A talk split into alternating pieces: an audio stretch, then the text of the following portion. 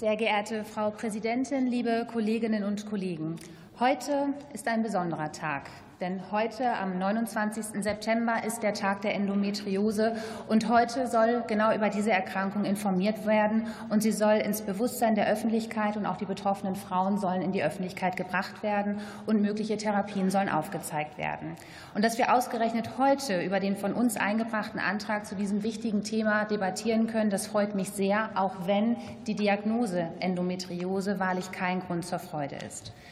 Endometriose, das ist eine Erkrankung des Unterleibs und mit geschätzt zwei Millionen Betroffenen und circa 40.000 Neuerkrankungen jährlich die zweithäufigste gynäkologische Erkrankung und sie wird damit auch als weibliche Volkskrankheit eingestuft.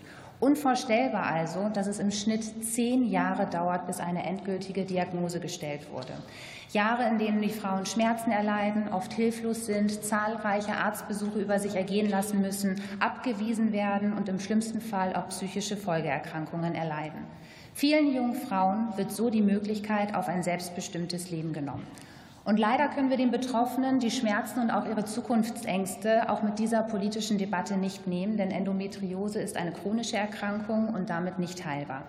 Wir können aber ihren Leidensweg etwas erleichtern, indem wir das Stigma abbauen, für Klarheit sorgen und Versorgungswege aufzeigen und diese verbessern. Und wir haben den vorliegenden Antrag erarbeitet, um die betroffenen Frauen und alle, die leider noch folgen werden, in den politischen und öffentlichen Raum zu bringen und ihnen etwas Hoffnung zu geben.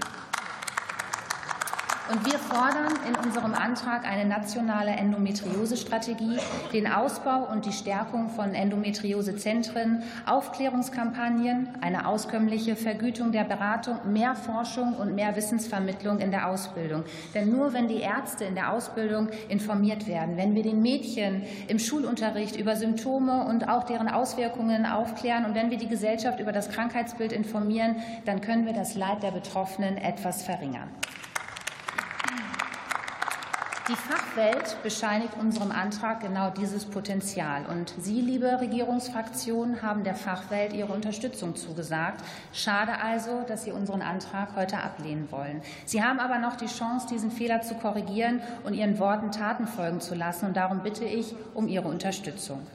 Und an dieser Stelle möchte ich meiner Kollegin Emmy Zollner für ihr ganz persönliches Engagement einmal danken, denn auch ohne politische Mehrheiten konntest du zwei konkrete Vorhaben für die Versorgung der Betroffenen anstoßen, nämlich die geplante Aufnahme der Erkrankung in die ASV und ein Projekt zur Zusammenführung internationaler Forschungsergebnisse. Und dank dir stehen wir heute nicht mit völlig leeren Händen da. Vielen Dank dafür.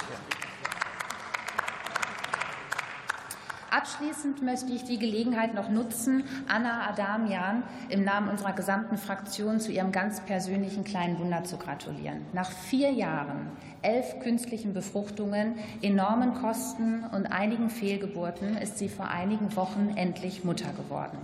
Und ihre Geschichte ist beeindruckend, denn sie hat als Endometriose-Botschafterin durch ihren offenen und ganz persönlichen Umgang mit ihrer Erkrankung unter anderem zu dieser Debatte beigetragen.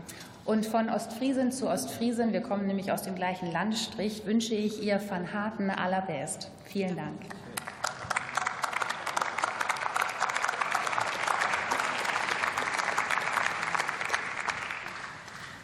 Und für die Bundesregierung hat das Wort die parlamentarische Staatssekretärin bei der Bundesministerin für Familie, Senioren, Frauen und Jugend, Ekin Deliges.